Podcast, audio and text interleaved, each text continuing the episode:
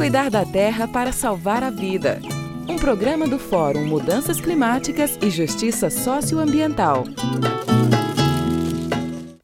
Incêndios, verdade ou mentira? Recebemos na semana que passou duas versões sobre os incêndios. A primeira nos informa que as imagens mostradas na televisão são verdadeiras, estão acontecendo mesmo e destroem florestas, no caso do Brasil, no Pantanal, no Cerrado e na Amazônia, mas também nos Estados Unidos, com a diferença de que por lá diversas cidades também foram consumidas pelo fogo.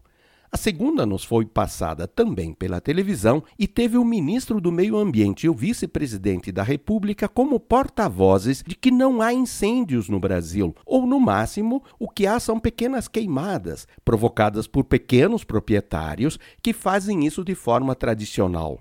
Não falaram dos Estados Unidos, mas como estão ligados aos que celebraram a independência do Brasil com a bandeira norte-americana e vivas a Trump, e são do governo que importará etanol norte-americano, mesmo tendo os estoques cheios por aqui, é claro que diriam que as cenas de fogo destruindo florestas e cidades são invencionice dos socialistas que se opõem ao atual presidente.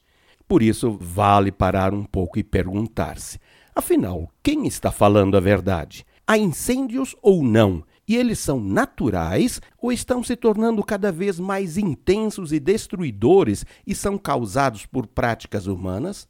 Em diversas oportunidades, falamos que a humanidade caminha na direção de morrer queimada no fogo, ou sufocada num calor insuportável, ou em chuvas e ventos provocados por nuvens que já estão sendo chamadas bombas.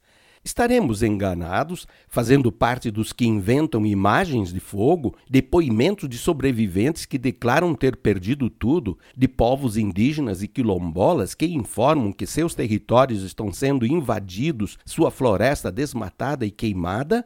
Ou merecemos crédito por termos a prática de buscar e reconhecer a verdade dos fatos e, nesse caso, a prática de quem nega tudo e o faz para defender a falta de políticas efetivas de proteção da Amazônia e seus povos é marcada pela cegueira e pela mentira, visando manter na cegueira os que o seguem Amigas e amigos, não podemos seguir quem nega a ciência, já que sem ela só aceitaremos como real o fogo que queimar nossa casa.